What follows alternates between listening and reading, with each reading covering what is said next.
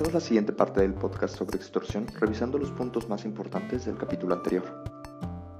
En la mayoría de las ocasiones, la propia víctima es quien proporciona información a los delincuentes sin darse cuenta.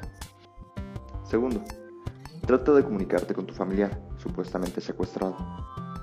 Tercero, permanece en tu sitio y ponte en contacto con nosotros en la subdirección de seguridad de Grupo Peña Verde. 4. No cedas a ninguna exigencia del extorsionador ni intentes negociar con él. Esto solo agravará la situación. 5. Recuerda que la información y la prevención son nuestras mejores armas contra el delito de la extorsión. Y por último, recuerda que la principal arma de los extorsionadores es la comunicación que mantienen contigo. Al cortar esa comunicación, les quitas esa arma. Ahora pasaremos a hablar de los distintos tipos de extorsión. Como ya lo dijimos, este delito puede darse de manera directa o indirecta. La extorsión directa ocurre cuando el delincuente se presenta físicamente en el establecimiento o domicilio particular para amenazar al propietario o al personal que ahí labora. En esta modalidad, es común que el delincuente se identifique como integrante de una organización delictiva y pretenda cobrar una cantidad de dinero a cambio de brindar seguridad o no hacer daño.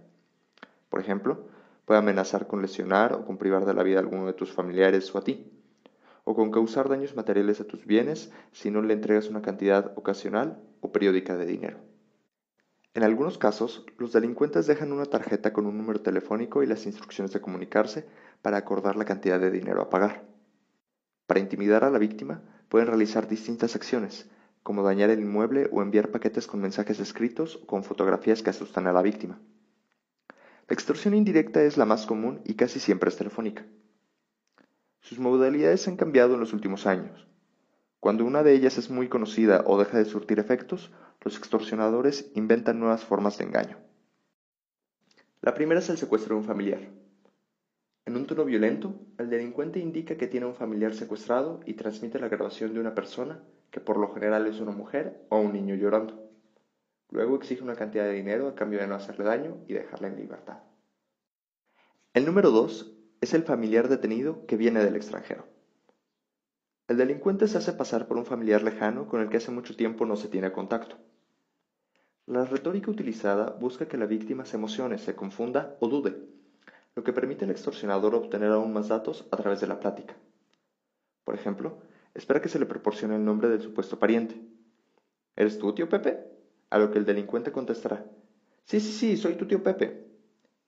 El siguiente argumento del supuesto familiar es que trae muchos regalos y productos, pero que fue detenido por la autoridad aduanal y al no contar con dinero efectivo requiere que le envíen el dinero. La variante número 3 es la amenaza de muerte o secuestro. En esta, el delincuente llama utilizando el tono más agresivo e incluso vulgar que le sea posible, y así le dice a la persona que contestó el teléfono que su familia y vivienda se encuentran vigiladas. En muchas ocasiones, el delincuente utiliza datos reales que obtuvo previamente del directorio telefónico, de Google Street View o de alguna red social. Esto provoca que la persona que contesta se ponga más nerviosa y se bloquee. El delincuente argumenta que de no depositar cierta cantidad de dinero en una cuenta bancaria, secuestrará o asesinará a una persona, aunque en muchas ocasiones ni siquiera se sabe de quién se trata.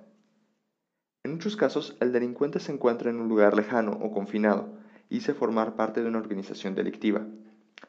En un menor número de casos, el delincuente sí conoce o ubica el domicilio de la probable víctima. Pide información más detallada, pero esto no significa que represente un riesgo real. La cuarta variante se conoce como el secuestrador arrepentido. En esta, la persona que llama nos dice que pertenece a un grupo de secuestradores, pero que siente remordimiento y que planea salirse. Sabe que el grupo te tiene estudiado, te dice que sabe dónde vives, tus números de teléfono, Dice saber cómo es tu familia y que estás en una lista en donde eres el siguiente. Para quitarte esa lista y evitar que seas secuestrado, te pide dinero. A la quinta modalidad se le conoce como la patrona. En ella, el delincuente llama identificándose como una autoridad vinculada a la seguridad o procuración de justicia e informa que tiene detenido un familiar o al patrón o patrona de la probable víctima. Con habilidad en el manejo de la conversación, buscará conseguir más datos, como nombres de otros familiares y sus teléfonos. Los empleados domésticos o de oficina reciben instrucciones de abrir cajones, desprender cajas fuertes u otros compartimientos para sacar dinero, cheques o joyas del patrón para entregarlos a cambio de su liberación. En este caso, el delincuente intenta convencerte de que te está haciendo un favor al dar la opción de recibir un pago para no remitir al supuesto familiar o jefe a las autoridades competentes. La víctima ofuscada sigue las instrucciones del delincuente y entrega las joyas y el dinero, o lo deposita en una cuenta bancaria en Oxxo o en Banco Azteca.